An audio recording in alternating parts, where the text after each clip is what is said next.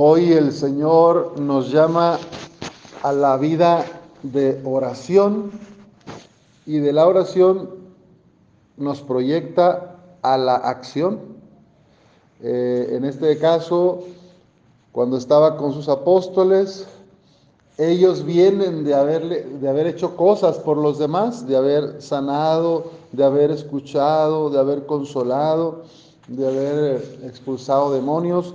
Los apóstoles llegan con Jesús y le cuentan todo lo que habían hecho y enseñado, acciones y palabras. Entonces Jesús les dijo, vengan conmigo a un lugar solitario para que descansen un poco porque eran tantos los que iban y venían que no les dejaban tiempo ni para comer.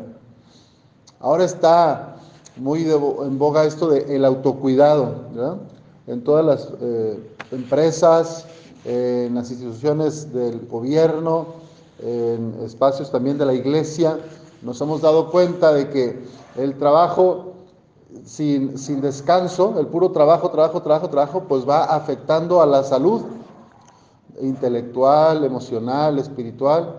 O sea, trabajar sin detenerse no tiene mucho sentido. Es un llamado de Jesús que hace a sus discípulos, bueno, vénganse, vamos a escucharnos, vamos a descansar juntos a un lugar aparte.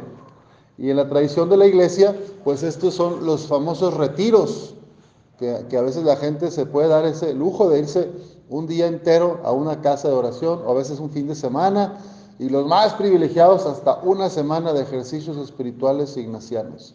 Es un, un descanso en el año que me tomo para estar en Dios, recuperar la vida y volver a retomar eh, lo que quiero, lo que Dios quiere para mí.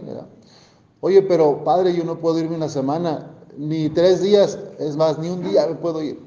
Ah, pues está la oración personal el ofrecimiento del día de cada mañana y en la noche el balance del día o el examen del consciente. Esos son los espacios que nos recogemos y vamos al corazón para estar con Jesús. Ese es el espacio que todos los cristianos estamos llamados a aprovechar, pero a veces por las prisas o por querer hacer otra cosa más en el día, descuido. Por querer avanzarle, entre comillas, a lo de mañana, me olvido de lo principal, que es descansar con el Maestro, estar con el Señor. Entonces, creo que en esto el apostolado de la oración, la Red Mundial de Oración del Papa, este, el movimiento eucarístico juvenil, son instancias que nos ayudan a tener esta vida como ofrenda, que, que nos alimentemos de la oración, que vengamos a la Eucaristía y entonces ese es el descanso, esta es la vacación espiritual que nos proyecta al mundo para ser enviados como misioneros a transformar la realidad hacia el reino de Dios. Los jesuitas tenemos un lema, ¿verdad? De ser contemplativos en la acción. O sea, eso es, lo que tenemos que hacer, o hacia allá hay que caminar, integrar la vida de oración, la contemplación de los misterios de Dios, a la acción, a la actividad apostólica. Y eso es lo que Jesús les quería enseñar a sus apóstoles. Tienen que detenerse un poco, recuperarse, escuchar la voluntad de Dios en oración. El signo de la barca que entra hacia un mar apartado y tranquilo, a nosotros es esta imagen de la oración. O sea, métete con Jesús, mar adentro, a tu corazón, para que no te distraigas con lo que te ofrece el mundo en la orilla, en la tierra. Métete hacia adentro a un sitio donde solo estés con Jesús y escuches lo que te va a decir.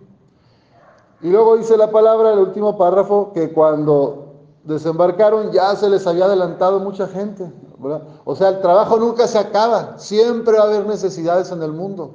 Por eso hay que cuidarse, porque si no luego andamos a los 50 parecemos de 80 y a los 70 parecen de 100, ¿verdad? Y así, bueno, hay que cuidarse, hay que tomar breaks.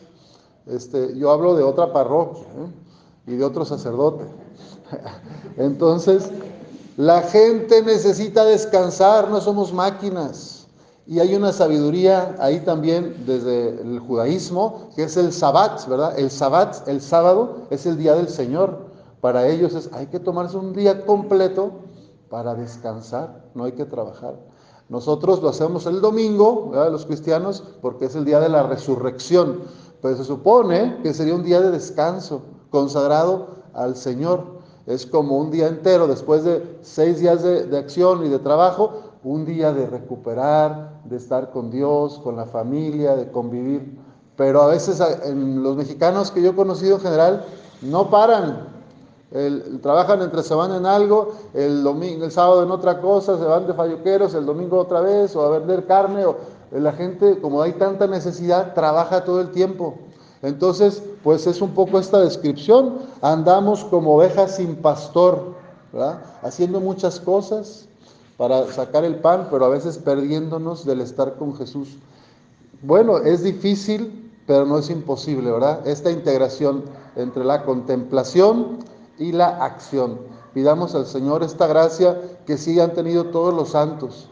Y es interesante ver que los hombres y mujeres de iglesia que más bien han hecho por la comunidad o que han dejado huella, si tú lo revisas, son gente que dedicaba al menos una hora y media a la oración todos los días. O sea, juntando la de la mañana más la Eucaristía, por lo menos. Y eran los que más hacían cosas. O sea, eso de decir, es que no tengo tiempo para orar, es que no tengo tiempo para ir a misa. Bueno, más bien no me doy el tiempo, ¿verdad? El tiempo está. Pero lo que sabemos es que con Dios podemos hacerlo todo y Él a través de nosotros puede hacer maravillas. Y si yo por mi cuenta me quiero hacer las cosas, pues algo haré, algo haré, pero tal vez no, logremos eso que Dios soñó para nosotros y, para este mundo. Pues pidamos al Señor este espíritu, esta disponibilidad de escuchar cuando el, mismo cuerpo te dice, párale tantito para ir a, la oración. Y a veces no escuchamos tampoco nuestro cuerpo. Y ahí también habla Dios. Ya déjame descansar tantito. Ya tienes aquí unos nudos, unas bolas, te duele la gastritis por las malpasadas el insomnio, pues todo eso son signos que dice Dios en tu cuerpo. Párale tantito, tú no vas a arreglar el mundo. Hagan equipo en la familia, que todos trabajemos, no nomás tú. Dios te llama a descansar y a orar, a cuidarte a ti mismo para poder seguir sirviendo a los demás. Porque si no, pues bonita cosa, ¿verdad? Las cuidadoras, luego ¿quién las va a cuidar? ¿Quién va a estar, verdad? Entonces, qué importante es un equilibrio eh, en balance entre acción apostólica y descanso espiritual, entre trabajo y recreación. Pidamos al Señor que logremos este equilibrio para vivir muchos años haciendo su voluntad. Que así sea.